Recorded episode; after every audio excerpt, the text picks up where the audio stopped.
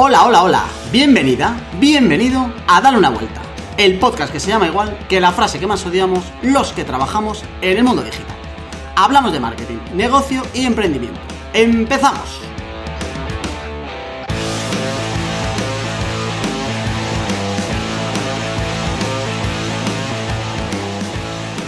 Estamos ya en el episodio número 14 de Dale una vuelta y estoy muy contento hoy porque me acompañan los dos jefes de este podcast.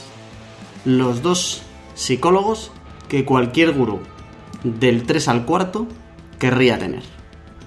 Por un lado, especializado en gestión de reuniones y conversaciones vía WhatsApp, el fundador de posiblemente una de las dos mejores agencias del planeta Tierra, Carlos Herrero.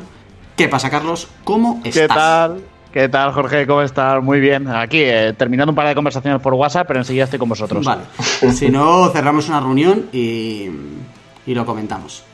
Muy bien. Y por el otro lado, otro grandísimo psicólogo para gurús, especializado en sobrevivir en las marañas corporativas más tenebrosas, trabajando en el equipo de producto de Diario As, Juan Rodríguez. ¿Qué pasa, Juan? ¿Cómo estás?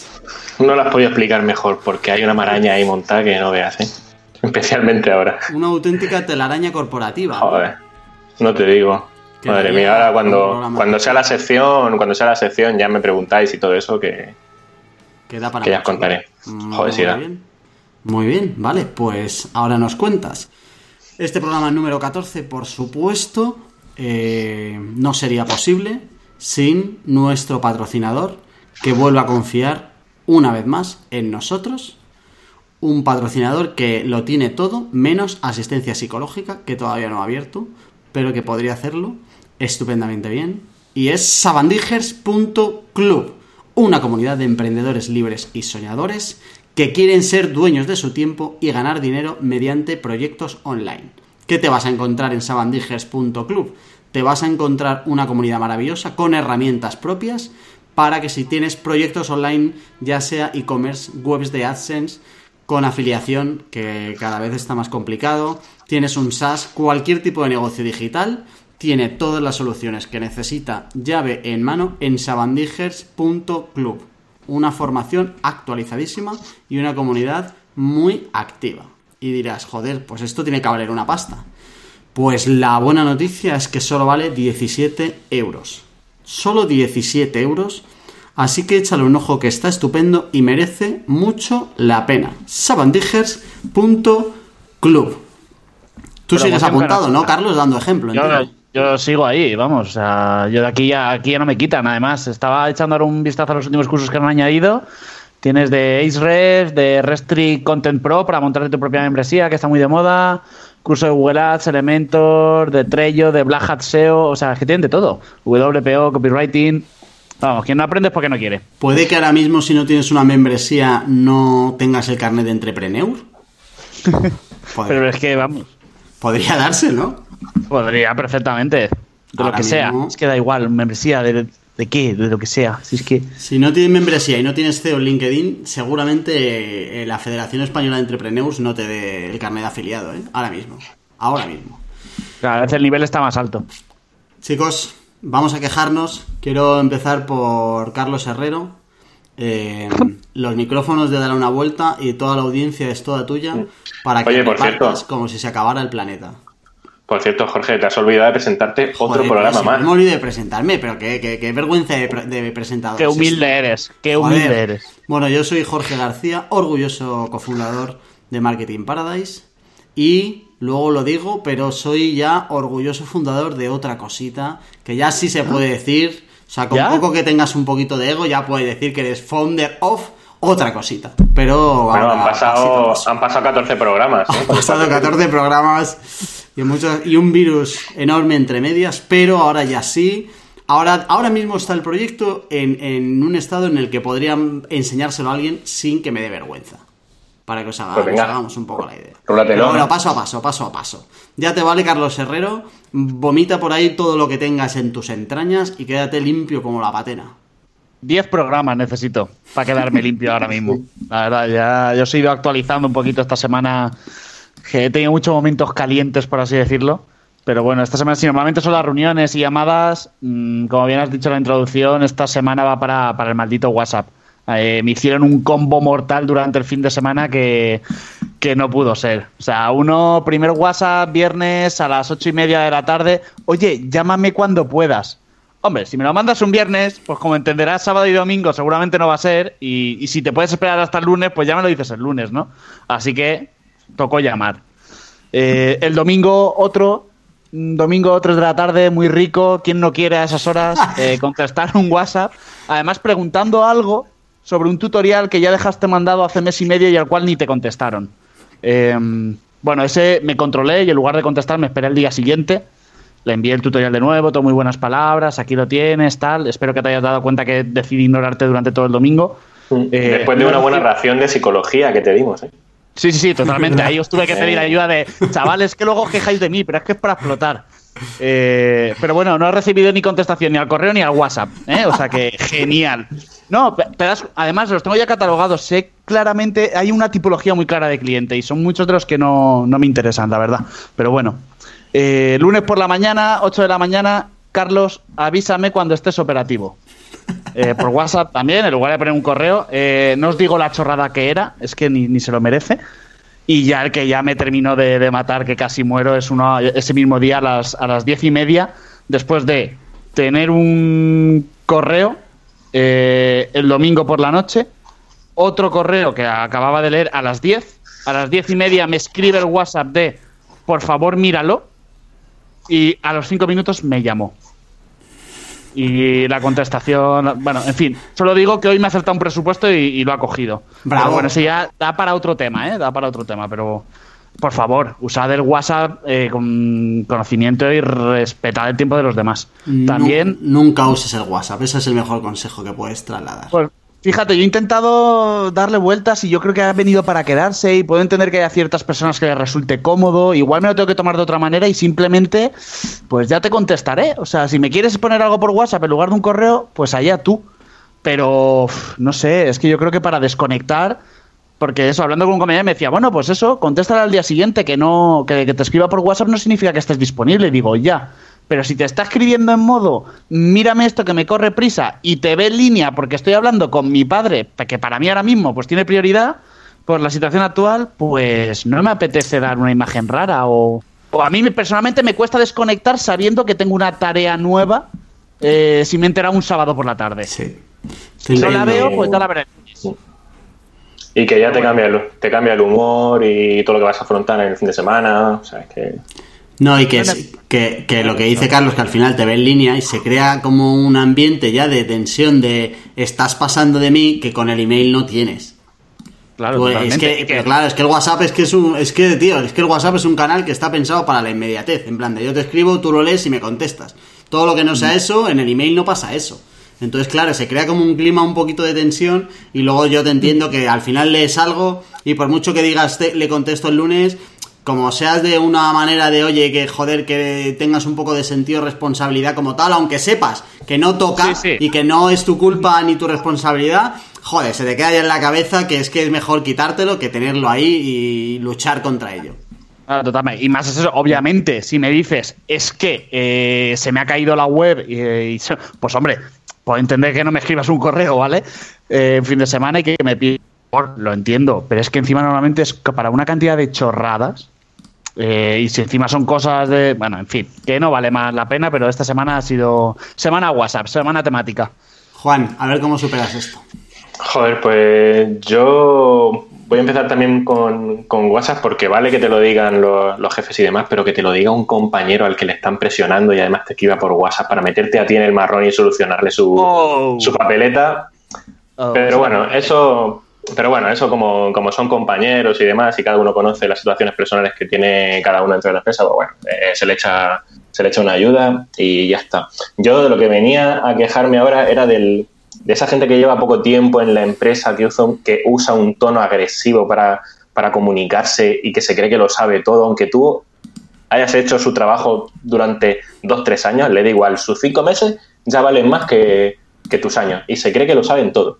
No sé si a vosotros os ha pasado algo similar o.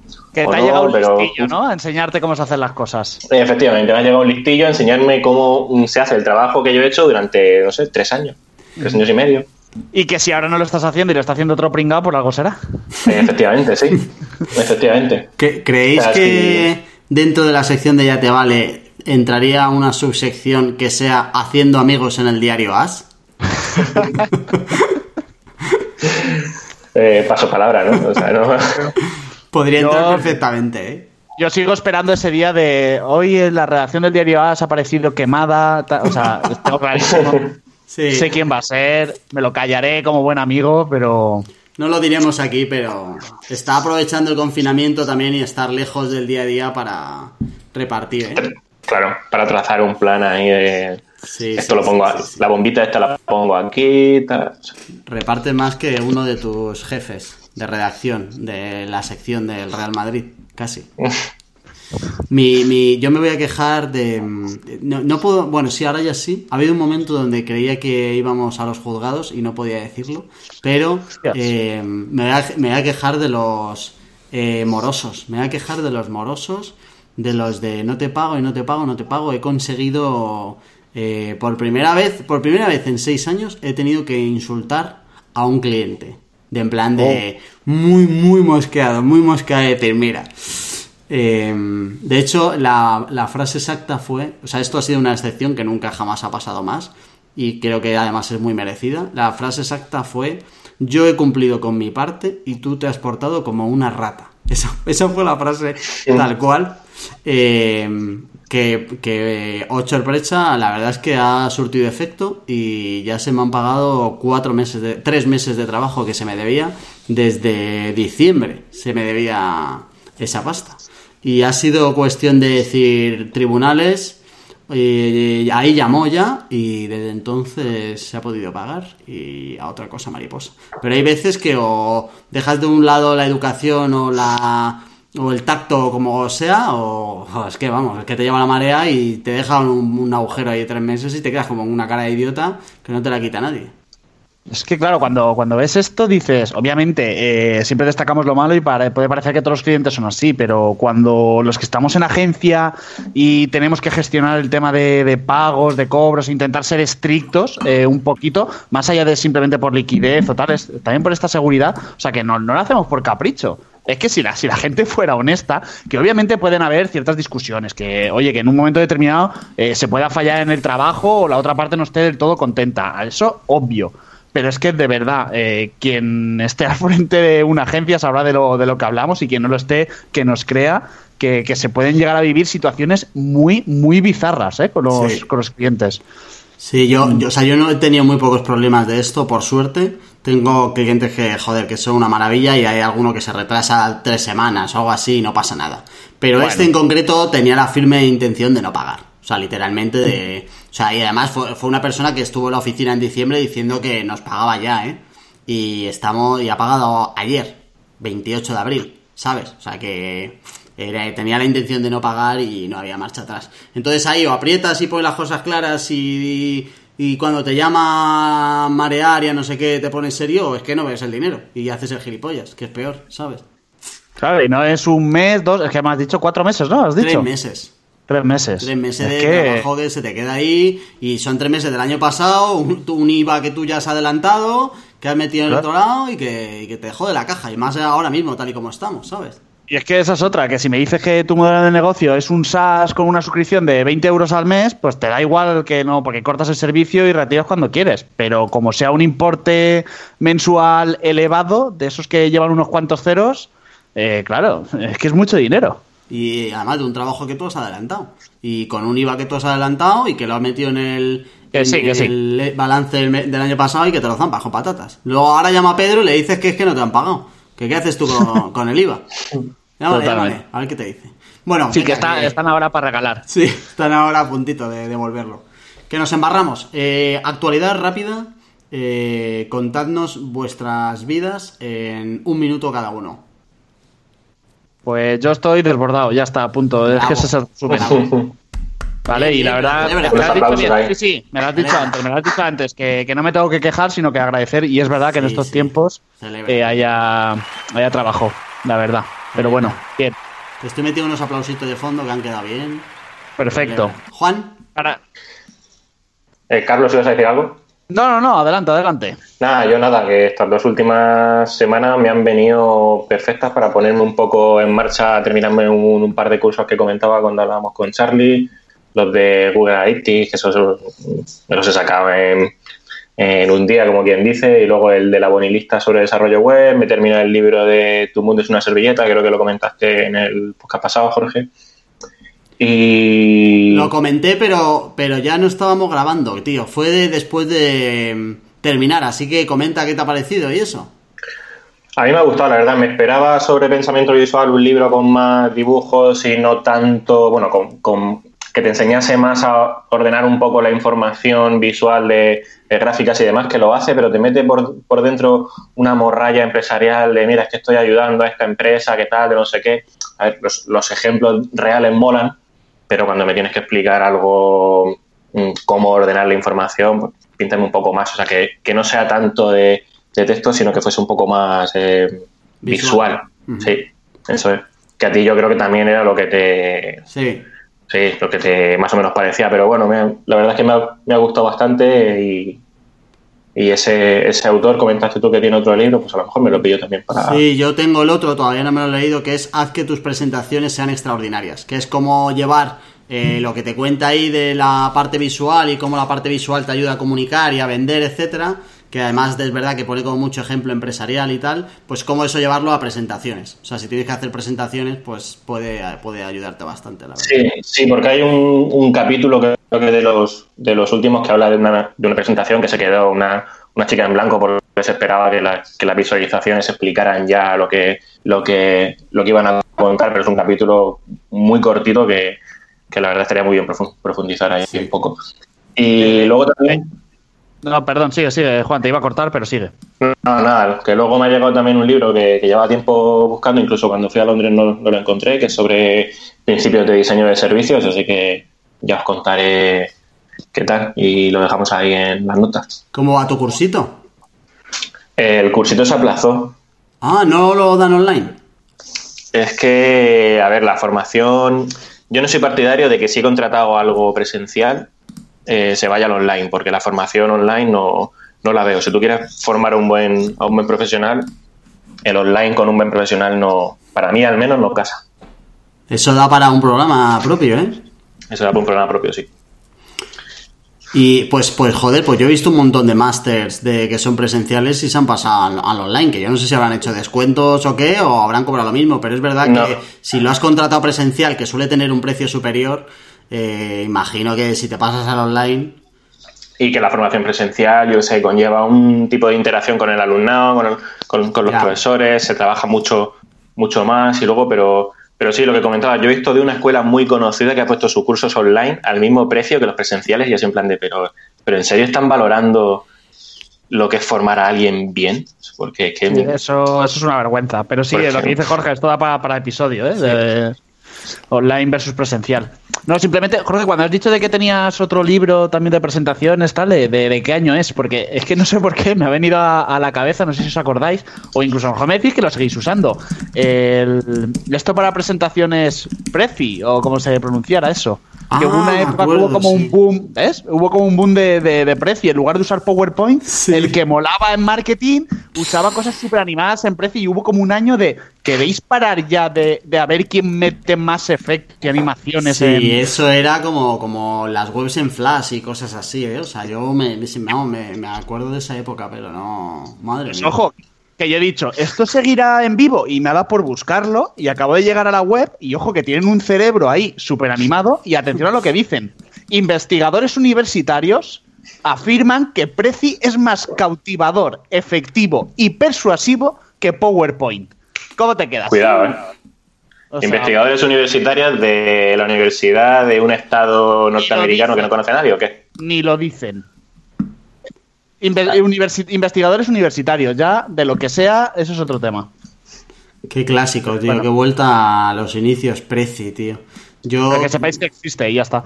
Vale, pues si hay versión de pago, os recomendamos no pagarla, en principio. Desde aquí, hasta que no nos patrocine, en principio no recomendamos el perder el dinero por ahí. Pero bueno, ya ahí cada uno, ¿eh? De todas maneras, al final la herramienta luego pff, no te va a condicionar. Luego, si no tienes que decir, no lo vas a decir. Si tienes algo que decir, lo dirás. Con Prezi, con PowerPoint o con una libreta. Bueno, Muy que... mm, A ver, yo voy a resumir rápido mi... Sigo con mis rutinas y, mm, y mis ejercicios y mis cosas, con mi robustez mental. Eh, pero lo importante aquí, y mm, cada vez estoy más nervioso, es que ya tengo el proyecto secreto al 90%. De hecho, a mí me gustaría la semana que viene mandároslo a vosotros para empezar a recibir feedback, que es una palabra que va a salir hoy bastante a menudo. Eh, si hay alguien que nos está escuchando y que quiera verlo, pues también se lo paso, porque ahora estoy en plena fase ya, entro en plena fase de eh, recibir opiniones y a ver qué cambio y optimizar un poquito alguna cosa que haya así como muy cantosa, que al final yo ya estoy muy metido en esto, pero eh, la realidad es que ya está casi casi para ver la luz y verá la luz Pues dilo. Pues dilo. seguramente Dilo. dentro de nada. No, no, no, porque voy a afinar ya bien para enseñarlo y primero quiero solo mandar a un puñado de gente para tener feedback final. Y a partir de ahí ya ¿Quién? sí que estará. Lo gordo, gordo, Jorge. gordo ya está.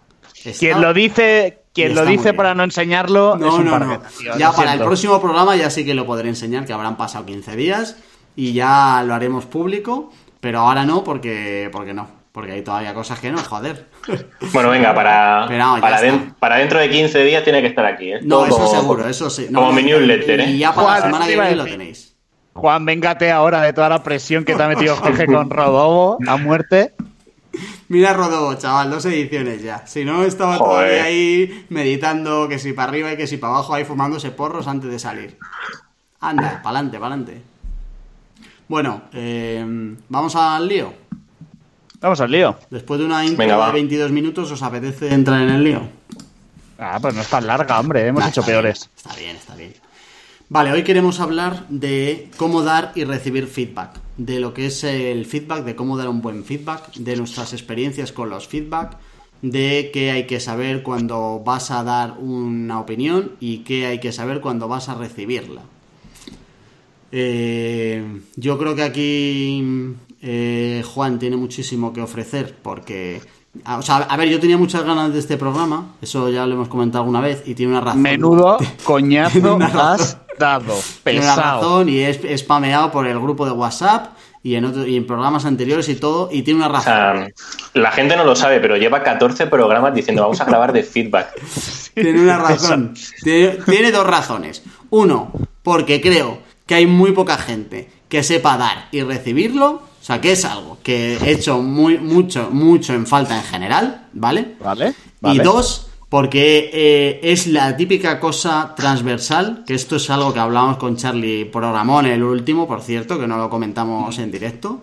Eh, Sí, sí. Una de esas cosas transversales que si lo mejoras te va a ayudar en un montón de cosas de tu vida. No solo te va a ayudar en el trabajo, sino en cualquier tipo de conversación que tengas con un ser humano, te puede ayudar el saber cómo dar y recibir y el tener conversaciones decentes. Que al final el dar feedback o recibir feedback no deja de ser el saber tener conversaciones con otra persona, tal cual. Ah, Por ejemplo, después de una relación sexual poco satisfactoria, Eso, saber, ejemplo, saber cómo decir Sí. lo que te gustaría y lo que no tal, pues oye, este programa sirve para todo. y para saber todo. cómo encajarlo también cuando, cuando te dicen, oye, mira, yo creo que no has tenido una buena semana.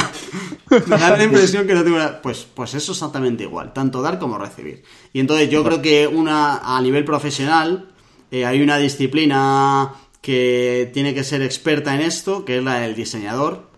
Primero porque interviene con un montón de personas diferentes, departamentos diferentes, y luego porque eh, necesita saber qué quieren de él y necesita luego explicar lo que ha hecho con su trabajo y además puede ser de los perfiles que más necesiten vender su trabajo como tal.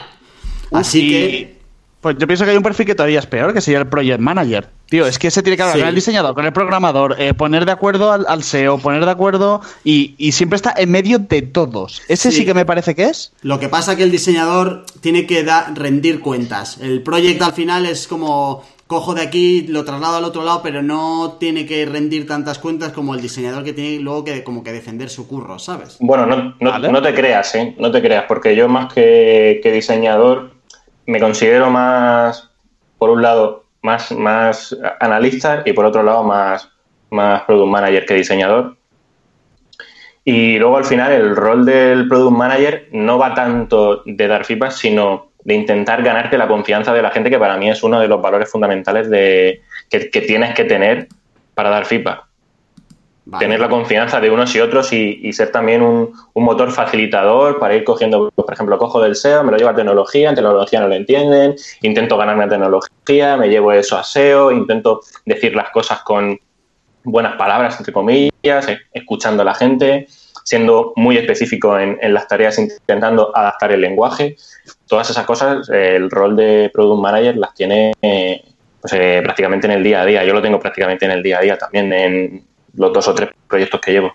sí, de hecho, esto me parece muy interesante en, el sentido que ha dicho, em, porque es verdad que una misma persona, o sea, dos personas distintas dan el mismo feedback o de la misma manera, no encaja igual, según quien te lo diga, en función de la confianza ¿no? que, te puedas tener con esa persona. Porque claro, si tienes una confianza previa dices, ostras, si me lo ha dicho este, será por algo. Si es un tío del cual te fías cero, dices, mira, es que me da igual lo que me digas, eh, que me lo has dicho tú, ¿quién eres tú? Para decirme nada. ¿Creéis que es confianza o es reputación? Yo creo que es confianza. ¿eh? A ver, a mí te pongo el ejemplo personal que, que, me, que, que me ha pasado esta semana justo. Eh, yo he dicho las cosas de, de, una forma más pausada, he llamado a una persona, he intentado hablar de otros temas que no tienen nada que ver con trabajo, he intentado ganármela, por así decirlo, pero al final he dicho lo mismo que dijo otra persona con un tono muchísimo más alto, con un tono muchísimo, muchísimo más agresivo, con un tono echando mm, balones fuera de, su trabajo, como, como que esta persona no se equivocaba y los, que, los que se equivocan son los demás, como que tienen siempre que contar con ella. Entonces, yo creo que es más, en un primer momento, ganarte la confianza y luego saber escuchar al, a la otra persona que tienes también. Porque si no, si no, si no escuchas a la otra persona y te dedicas simplemente a escupir lo que, lo que tú tienes que decir y encima lo dices, eh, pues eso, alto, con un tono agresivo, siempre como el típico tono que llevas como para, como para discutir. En plan, me, la suda todo, voy, voy al grano, voy a de huello. Evidentemente ese tono lo que te va a traer son muchísimos más problemas porque la otra persona se siente atacada y se siente que, además no la estás escuchando, pero cuando tú partes de una base en la que no te comunicas con esa persona y le hablas sobre, sobre temas de trabajo, lo que estás haciendo es ganarte su confianza porque le estás preguntando sobre cosas que son externas al trabajo, vida personal, cómo le va, y que sé, cómo lleva, cómo lleva el confinamiento y demás. Y poco a poco vas introduciendo el tema del trabajo. Esa persona se siente escuchada por, la, por las cosas que son exteriores al trabajo y poco a poco va ganando confianza, te va escuchando más e incluso al final te acaba dando la razón. Em, pero el segundo paso de eso, Juan, sería que la confianza, esa que tú te has ganado y que al final ella tiene contigo, em, luego no te condicione el feedback que tú das. O sea, que al final si tú tienes que decir eh, que algo no está bien por X e, y Z, que no te condicione la confianza que tienes como para no dárselo. O sea que al final, si yo os voy a mandar ahora a una URL de proyecto que no os condicione, que ya nos conocemos, que tal y no sé qué, para no decirme la verdad que tenéis sobre lo que al final se supone que cuando la gente te pregunta, oye, dame tu opinión de esto, es para que tú le digas lo que de verdad piensas, tu opinión de verdad. ¿No crees que la confianza a veces... Yo lo que noto a veces es que la confianza merma la sinceridad en el feedback. Mm, la confianza puede traer consigo una cosa que mm, sobre la que yo recientemente he escrito en, mi blog, que no sé si, publicaré porque tengo el blog más abandonado que nada, que son los, falsos sí. Los falsos sí son estos que, tú le dices que sí a una persona a todo, pero en realidad lo que estás ocultando es un, es un no. Sí, pero. Vale. porque la salida más, mucho más rápida para que alguien se vaya contento es decirle que sí a todo. Le dices que sí, te lo quitas de en medio y es una salida muy fácil para al final em, hacer que el camino sea mucho más largo y no buscar una solución, sino que lo que vas buscando es darle muchísimas más vueltas al problema y hacer la bola más grande. Pero como no tienes esa confianza, tú sueltas un falso sí, pero luego tú pues, en tu interior estás pensando, joder, es que esto no me gusta, es que esto no sé qué. Y esos falsos sí, si no tienen la confianza, son peligrosísimos. Vale, entendemos que un falso sí no es un buen feedback, eso está claro, ¿vale? Eh, vamos a construir desde ahí. ¿Cómo es un buen feedback? Antes comentabas lo del tono. Eh, Carlos. Yo creo, eh, es que me ha gustado mucho que ha dicho lo del falso sí, que lo ha equiparado a un pero, ¿vale? Y esta es una de las aportaciones que quería hacer. Eh, que creo que a la hora de dar un buen feedback, como has dicho, de que sigamos construyendo a partir de ahí, si seguimos por esa línea, creo que una de las cosas que hay que hacer es muy. Hay una serie de palabras que para mí están totalmente prohibidas. O sea, soy de los que piensa de que dando feedback o dirigiéndote a una persona hay ciertas palabras que no deberías usar nunca, ¿vale? Y por ejemplo, una es las del pero. Está más que demostrado, o sea, si nos dicen una frase, ya te han podido lanzar el mayor piropo de tu historia, que si viene acompañado de un pero, todo lo que te hayan dicho antes del pero queda totalmente anulado. La gente se queda solo con la parte final. ¿Vale? Por ejemplo, yo te voy a decir, eh, Jorge, mm, tío, ¿qué, qué, mm, ¿qué proactividad tienes? pero qué desordenado eres. O sea, al final te vas a quedar con el. Pues es que voy como un cabeza loca. Tal, sería mucho mejor que yo te dijera, oye, mm, qué proactivo eres. Eh, si encima, eh, además, pusieras un poquito de orden en, las ideas, sería ya la leche. Para mí cambia radicalmente el haber dicho un pero al decir, oye, te voy a sumar otra característica. Por ejemplo, para mí pero es una de las palabras prohibidas. Em, ahí, ahí, por ahí he leído yo alguna vez que en plan de los directivos de, en plan de ejecutivos y movidas así que hacen la técnica del sándwich. ¿La habéis escuchado alguna vez? Que Esa es, otra que también quería hablar. Te digo eh, algo bueno, luego te doy el palo y luego te digo como otra cosa buena. ¿Y qué pensáis sobre ello? Porque yo siempre lo he escuchado como una recomendación y últimamente mucha gente eh, me dice, algunos compañeros de, grandes empresas y startups y demás me están diciendo, eso es una mierda. Y yo, ¿en serio? Yo siempre he escuchado que, está bien. Y dice, para mí es querer decirle algo que no está bien hecho a una persona, al final se lo has ocultado y la persona no le ha quedado claro en qué tiene que mejorar. Porque le has lanzado un piropo, de golpe por en medio te suelto algo malo que parece que te sabe hasta mal y por eso termino con algo bueno eh, que creen que crean más confusión que otra cosa. Y os quería preguntar qué, qué, opináis sobre ello. A ver, yo creo que depende, como, como todo. Lo que, lo que sí que tienes que hacer es, por así decirlo, allanar el camino. O sea, no, no, se trata solo de hacer lo, de, lo del sándwich que comentáis, sino pues un día, si, ves que está haciendo, que ha hecho algo que lo puede mejorar, ver si lo va a repetir otro día y si, lo, y si lo repite, pues tus días anteriores ya le vas diciendo, oye, este curro que hiciste está de puta madre, pero no le dices nada de la tarea que podría mejorar, allanas el camino. Y luego un día le dices, oye, em, tienes un momento, hablamos, tal, y... Mm, algo que sea súper informal para que no piense que la conversación ya va a ir por algo que para esa persona es negativo.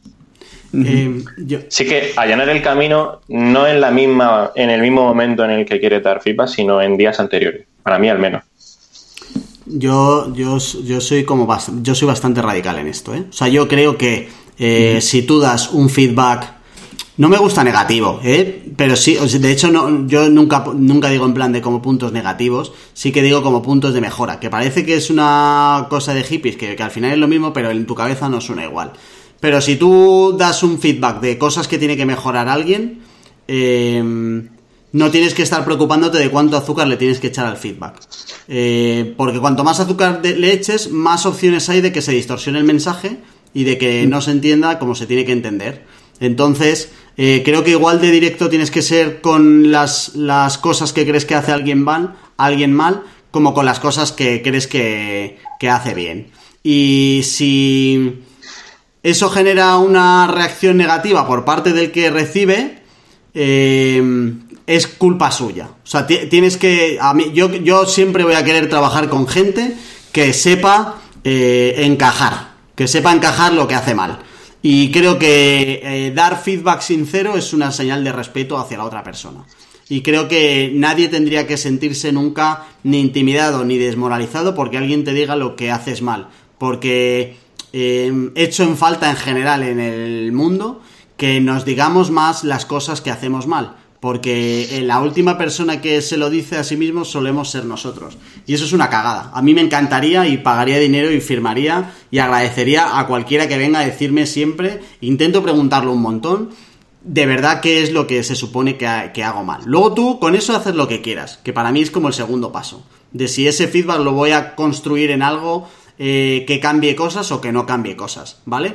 Pero joder, eh, creo que es una señal de respeto y de cariño hacia la otra persona el coger y decir, oye, creo que esto y esto y esto lo haces mal. ¿Cuál es el problema? Que cuando le dices a alguien lo que hace mal, eh, tienes que intentar hacerlo con un objetivo de construir. O sea que si al final tú coges a alguien y le dices esto es una mierda, o esto está mal, o esto no me gusta, no hay ningún tipo de acción que, que, es lo siguiente. No hay nada. Igual que cuando tienes una sesión de ideas y alguien viene y dice, joder, es que esto es muy complicado. Se acaba la conversación. O sea, tú tienes que, intentar dar feedback que continúe la conversación donde, sobre el que puedas construir, porque decir que esto es muy complicado, eso no te aporta una mierda, o decir que esto no me gusta, o que esto es muy soso, o que esto no funciona, eso no construye una puta mierda, ¿sabes? Yo creo que también ahí hay otra parte de eh, saber construir y dar feedback. Yo siempre que voy a dar un palo a alguien, eh, me lo planteo como que cómo le voy a dar el palo y a la vez motivarle para que vaya a solucionar ese palo. Que yo creo que es como el objetivo y el enfoque que tendría que tener la gente cuando va a dar feedback de cosas a mejorar. De oye, le voy a dejar bien claro que tiene que mejorar en esto, pero voy a ver cómo consigo que la conversación termine con un venga, pues vamos a ello. Esto es lo que vamos a hacer para solucionarlo. Y tuve una conversación como estas ayer. Y, dejé bien claro qué es lo que iba mal, ¿vale? Eh, y si coges algunas frases o de la conversación y las sacas de ahí y dices, joder, este tío parece aquí a Mancio Ortega, pero cuando coge la conversación entera, la conversación termina con un venga, vamos con dos cojones, ¿sabes? A por ello. Creo que hay que enfocarlo de esa manera. Claro, que no se trata solo de, ser cortante, sino que esa conversación que estás teniendo con la otra persona y lo que tú le estás diciendo te vaya a generar más conversación y más debate sobre, sobre ello. Sí. Yo, yo lo que hago mucho cuando, cuando creo que una persona puede mejorar, al menos en, el equipo, en, en algo, es preguntarle, ¿no te parece si hacemos esto así ¿O qué te parecería probar a hacerlo de esta manera y ves el resultado? Porque mucha gente se, se obceca en hacerlo de una forma porque lo tiene súper automatizado, pero luego tú le dices, oye, ¿qué te parecería hacerlo así? Prueba, prueba aunque sea, sea un día, eh, lo mandas así, lo escribes así, te comportas así y luego ves el resultado que a ti te da, tanto de la otra gente como, como a ti mismo de, de valor de, de, satisfacción emocional y, y, demás de sentirte bien en un, en, en un entorno. Sí, desde luego es una forma mucho más amable, ¿no? De, de decírselo a una persona. No es lo mismo de te impongo a te propongo. Que obviamente, mmm, leyendo entre líneas, si quien te lo propone es tu jefe o tu persona responsable, pues sabes que en cierto modo, eh, bueno, eh, voy a intentar hacerle, hacerle caso, ¿no?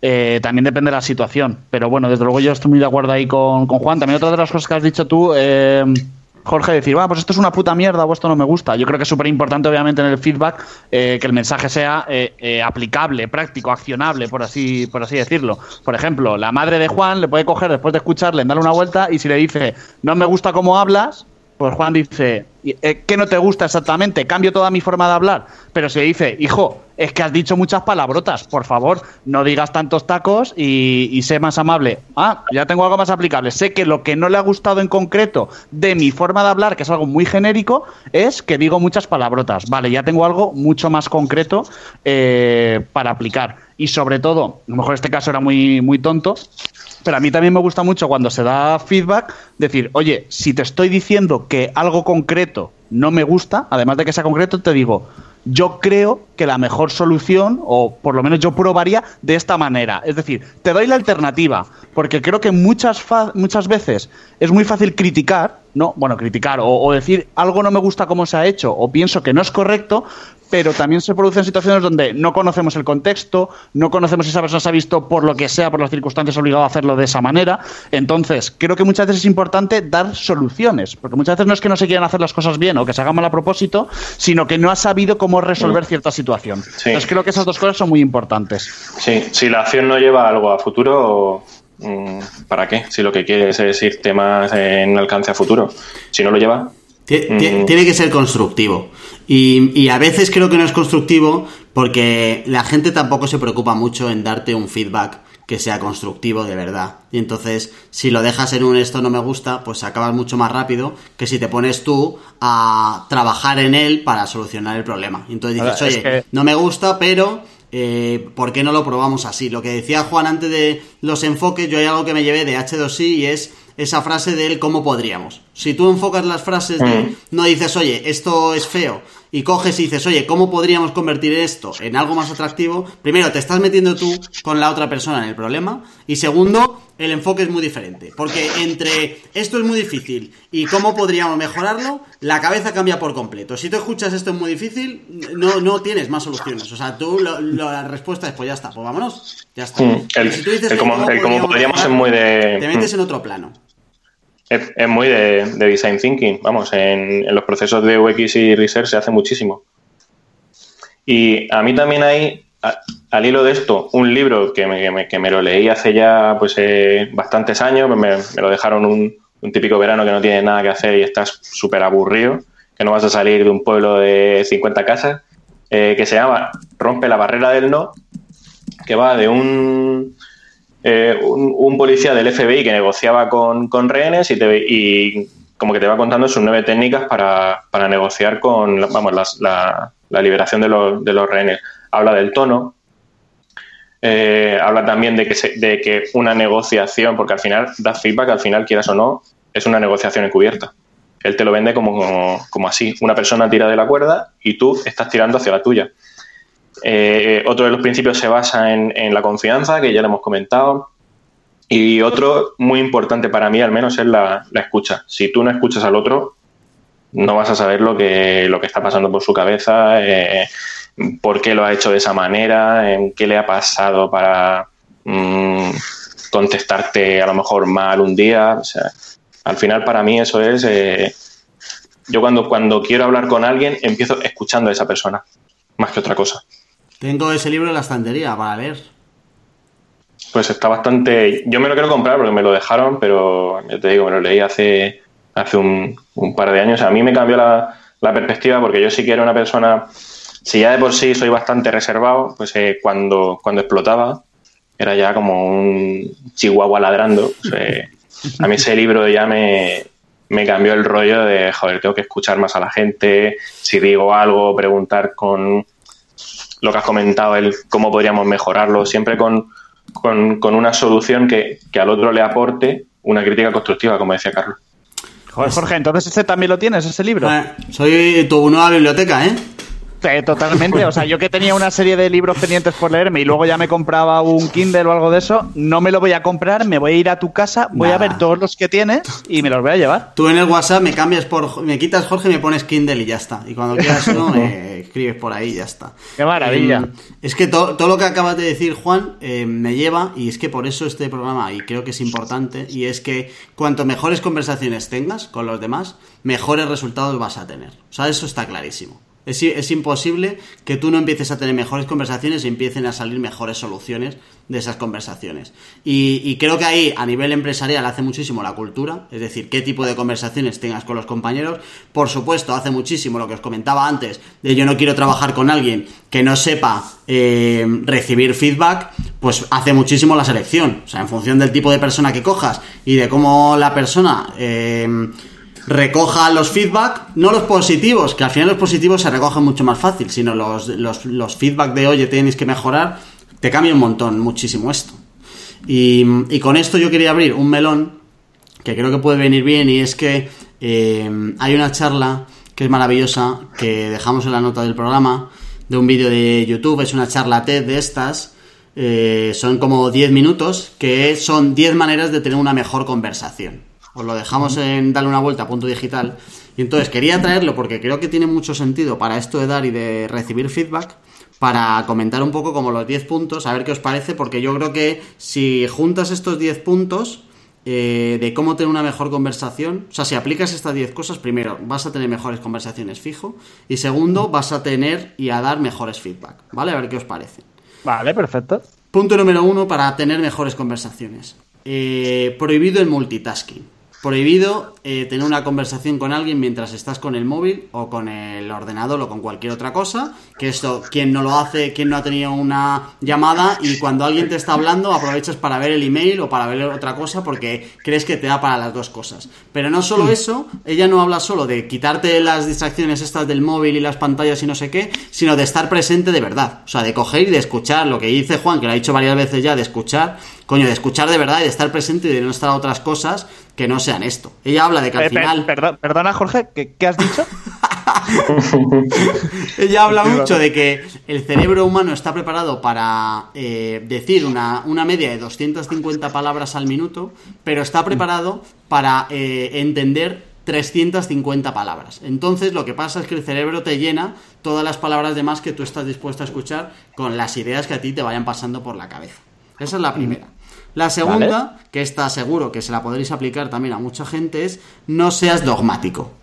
No puede empezar una conversación con alguien diciéndote, y esto los jefes lo aplican más que los empleados, el Esto que esto va a misa y esto se hace así por mis cojones, o, o sin ir algo así, él siempre se ha hecho así clásico, que también parece que es que no es debatible. Ella dice que si quieres decir cosas que no se puedan debatir y que no quieras hablar con nadie, que te crees un blog, que tiene bastante, bastante sentido.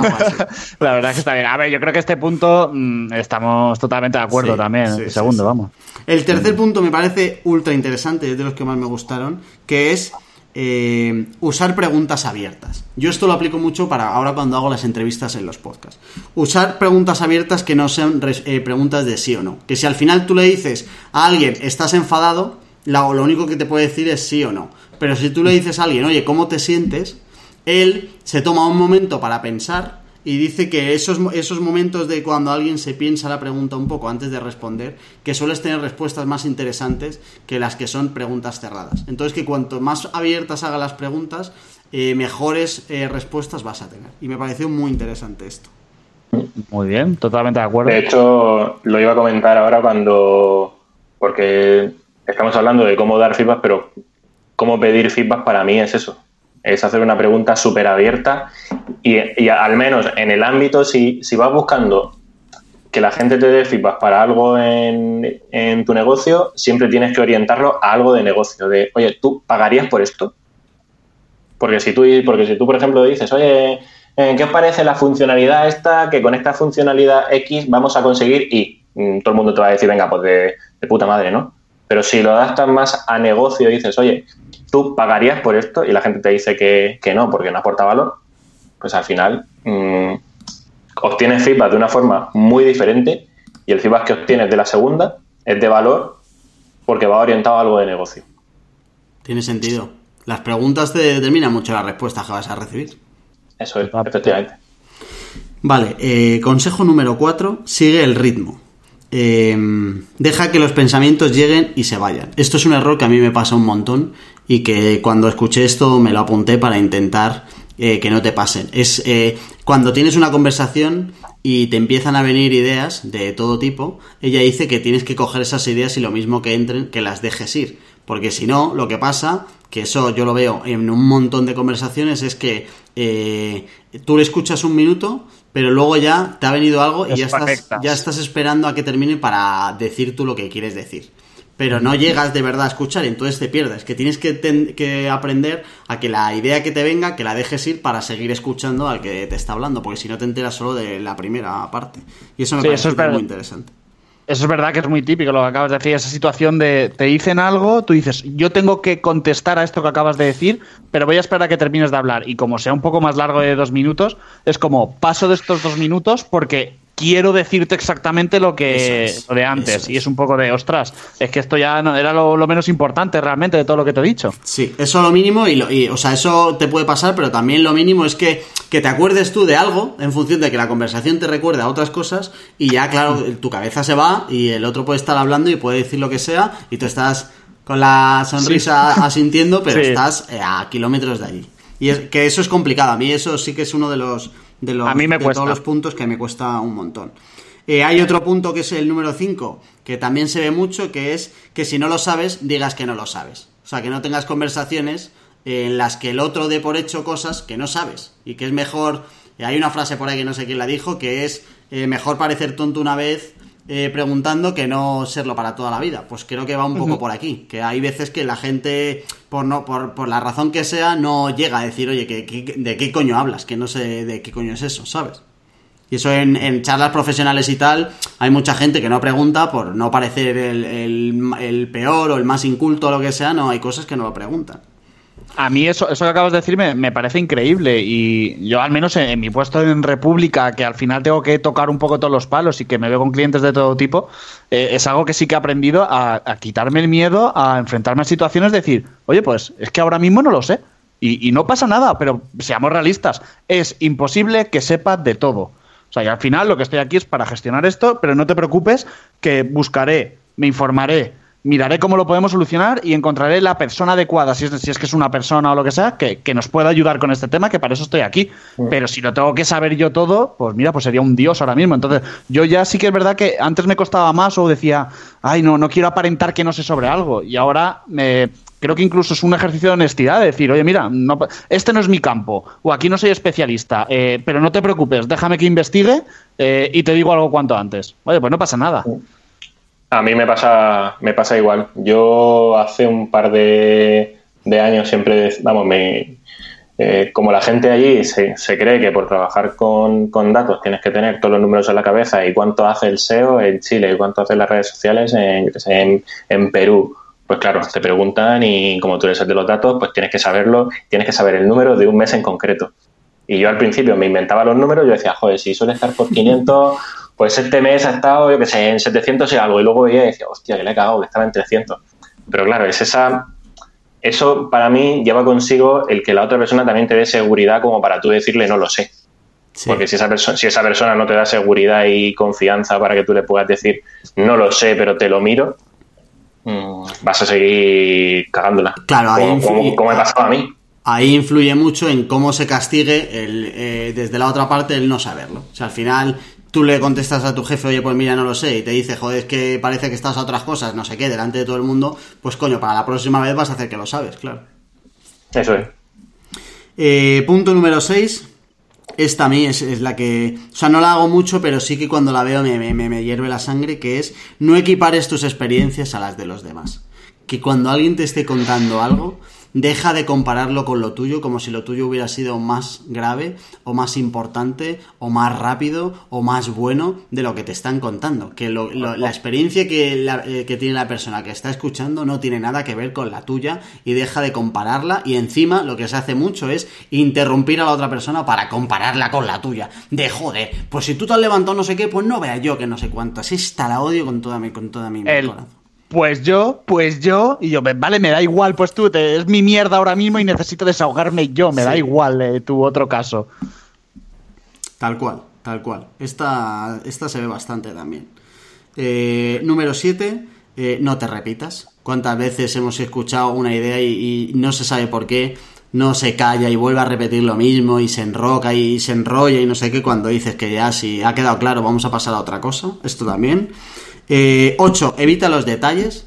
Esto también lo he escuchado yo mucho como en entrevistas y tal, donde alguien no se acuerda de un año y está un minuto y medio pensando en el año, que da igual el año, que cuente la historia, que lo normal es que el año o el nombre sea totalmente irrelevante, pero al final el que lo está contando ya por sus huevos dice, joder, a ver si me acuerdo, mm. cuando a la gente eso le da igual.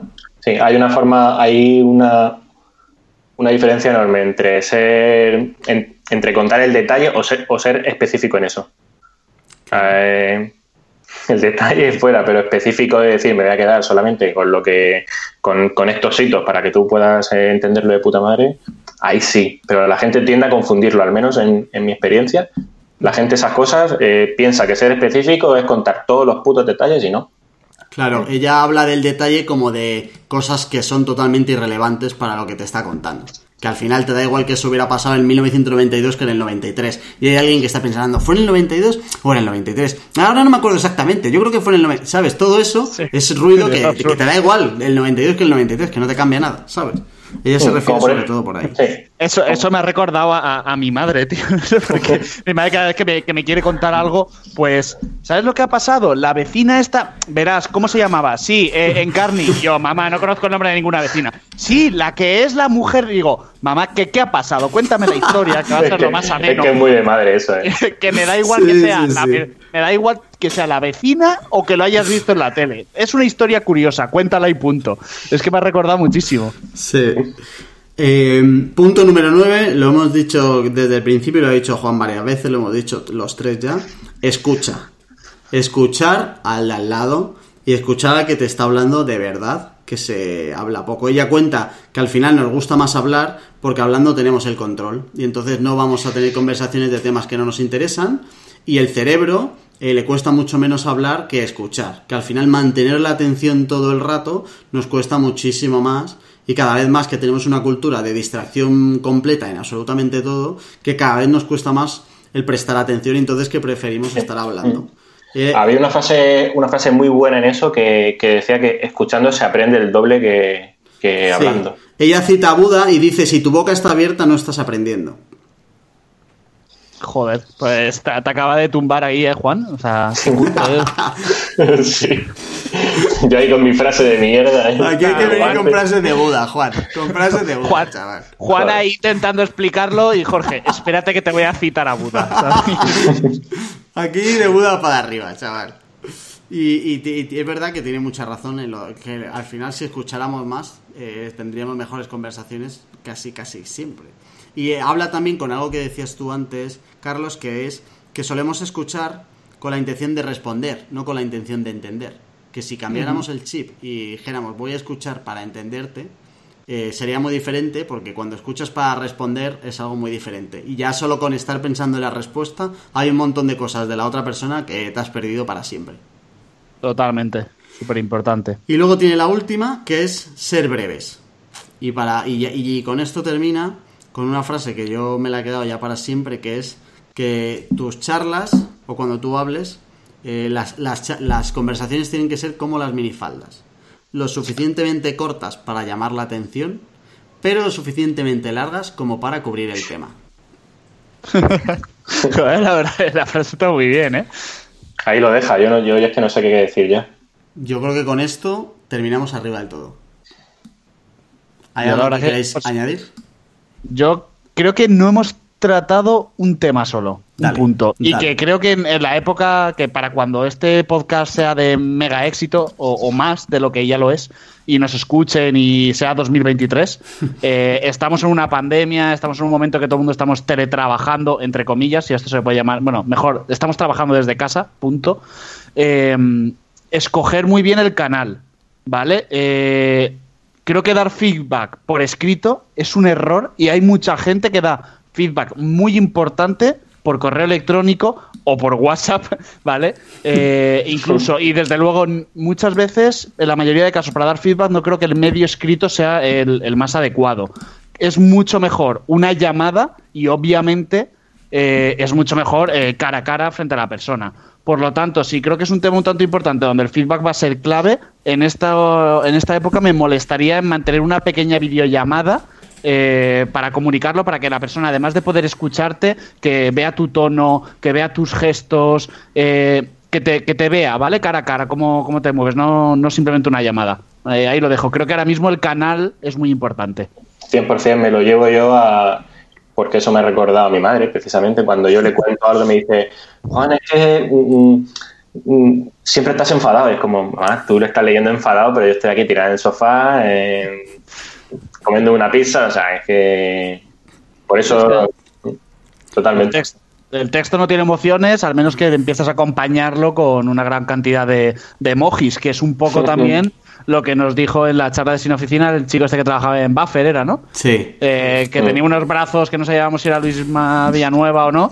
eh, que eso, que, que ellos utilizaban mucho Slack, mucho el, el- el feedback y los mensajes escritos y eh, que acompañar de emojis para dar esa sensación de, hey, tranqui, que, que no estoy ni cabreado ni, ni te estoy metiendo prisa, estoy de buen rollo, que es súper importante. Al final, para mí eso es un poco un parche para sustituir lo que no tienes, que es una conversación en directo que no tienes nunca Exacto. con compañeros con los que tienes que trabajar todos los días, a los que tienes que dar feedback todos los días, a los, de los que tienes que recibir todos los días, y esa conversación que Juan se está ganando todos los días, pues no es lo mismo ganártela vía online que ganártela todos los días en la oficina. Es que hay cosas que se pierden seguro. Y es verdad que hay algunas conversaciones, cuanto más importante sea, eh, menos digital debería ser el canal y, y- y más cercano debería ser el canal, eso seguro. Yo creo que los, los emojis pueden estar escondiendo mm, ironías falsas. O sea, es el típico que te dice eres gilipollas pero te guiña el ojo. Um, eh, no, o sea, lo importante, hazlo con una llamada, que se te escuche el tono, Sí. que se te vea, como dice Carlos, y no ni con un emoji de un plátano, un brazaco como el, el muchacho este. Em, da igual, o sea, eh, llama, que se te escuche y sobre todo si tienes la opción, que se te vea, porque si no se te ve, la otra persona va a intentar entenderlo acorde a, a cómo es su, su realidad o acorde a cómo se siente esa persona en ese momento, no como tú se lo estás explicando. Totalmente. Y ya simplemente, ya sí que por último, de verdad, para cerrar, jamás, jamás, jamás utilices dale una vuelta en un feedback, por Oh, favor. maravilloso final, maravilloso final. Ahí, ahí, ahí lo dejamos arriba del todo. Muchas gracias, mis queridos psicólogos, por una sesión más de Un placer. terapia. Eso Nos estamos. vemos en la próxima. Mm, Gracias a ti, querido oyente, por llegar hasta aquí. Eh, nos encantaría recibir tu feedback de este programa y de este podcast. Eh, ¿Cómo lo puedes hacer? Pues dale una vuelta a punto digital. No solo vas a poder ahí darnos el feedback, también vas a poder de quedarte con las notas de todo este programa. Te dejamos los enlaces a las charlas, a los libros, absolutamente todo en dale una vuelta punto digital. Si de paso nos dejas una reseñita en iBox o en iTunes, te lo agradecemos. Hasta la próxima.